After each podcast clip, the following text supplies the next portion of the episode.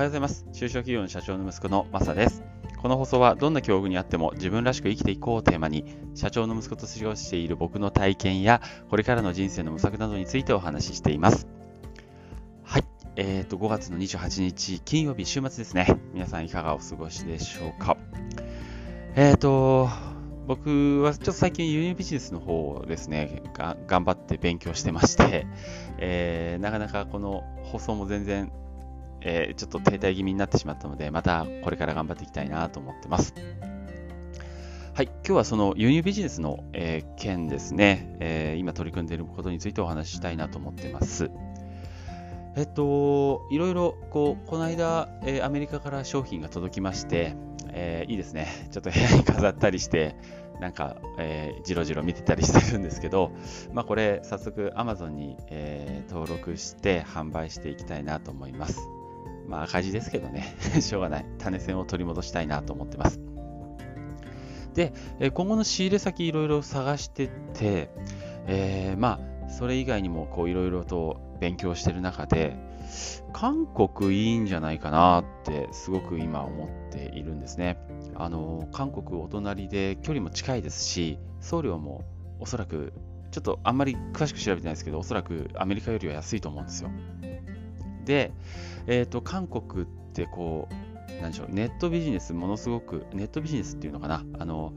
えー、クレジットカードとか、えー、現金化してない、えー、その小サービスっていうのがものすごく発達していて、もちろんオンラインでのネットショッピングもめちゃめちゃ発達してるんですよね。で、えー、昨日いくつかのサイト見てみたんですけど、あのー、まあ、韓国には Amazon ないんですよ。アマゾンないんですけど、それぞれのショッピングモールみたいのがあって、そこにね、あの欲しいやつが結構安く売られてたんですよ。まあもちろん、あの、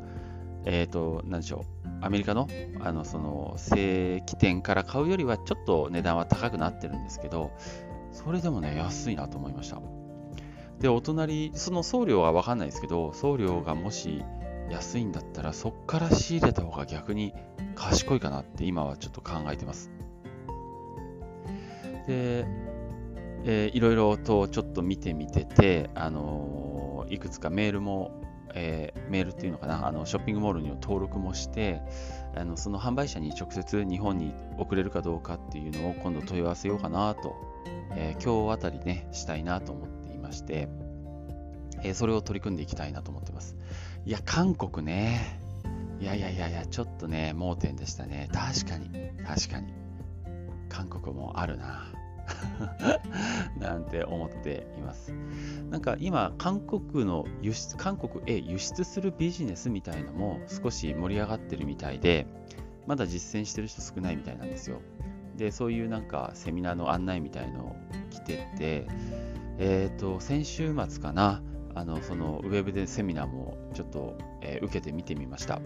えー、なかなか面白いなと思いました。確かに実践者が少なくて競合が少ないっていうのは面白いなって思ったのとあと、えー、無在庫ビジネスが簡単にできるっていうのがなんかリスクが少なくていいなって確かに思ったんですけど、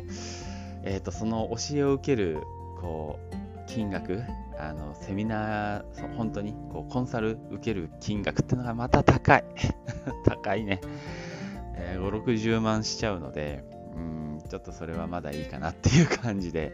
えー、今自分で頑張ろうと思ってることをやっているところですね。で、あのー、もう一個、関税に関して、あの完全に僕間違ってることがあって、あの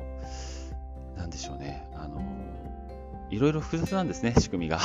あのなんとなく一律関税10%足す消費税10%イコール20%かかるみたいな認識でいたんですけどやり方によって全然その、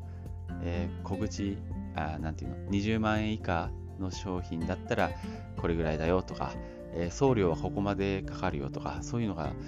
ちょっとねあの見落としてて昨日結構一生懸命勉強しました2時間ぐらいしたかないろいろしてあのすごくあの分かったことがあるのであのまあ、韓国、今ね、すごく見ているんですけど、ひょっとしたらアメリカからの輸入自体も、なんか関税をしっかりコントロールすれば、そこそこビジネスになるなってアメリカから輸入してもね、思っていますので、そっちも並行してやっていきたいなと、今のところ思っております。また、ちょっと関税とか詳しいことは、あの自分で学んだことを、えー、アウトプットする場として、この、えー、スタンド FM 活用したいので、またアウトプットする機会を作りたいなと思ってます。はい、ということですね。えー、まあ、ちょっと、スタートから、えー、でしょうね、うまくいってはいないんですが、なんか少しずつすごく、なんていうのかな、えー、身になってますね。なんかそういう実感があります。なので、頑張っていこうかなと思っております。ちなみに、あの今、父の会社で、え、働いているんですけども、9月の20日をめどに辞めようかなと思っています。なので、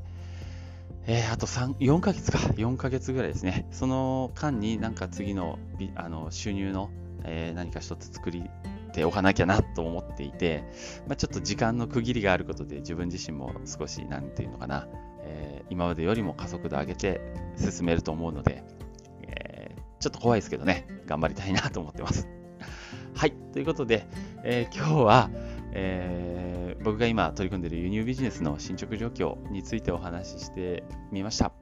えっと、今ちょっと本当にこっちの方ものめり込んでて、この輸入ビジネスに関する放送、発信が多くなるんじゃないかなと思っているんですけど、合間合間見て、あの、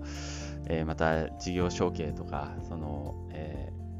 ー、伝えたいこと、その、えー、これ後後継ぎになる方にこう伝えたいなって思っている思いとかは合間合間にまた、え、お話ししていきたい、伝えていきたいなと思っていますので、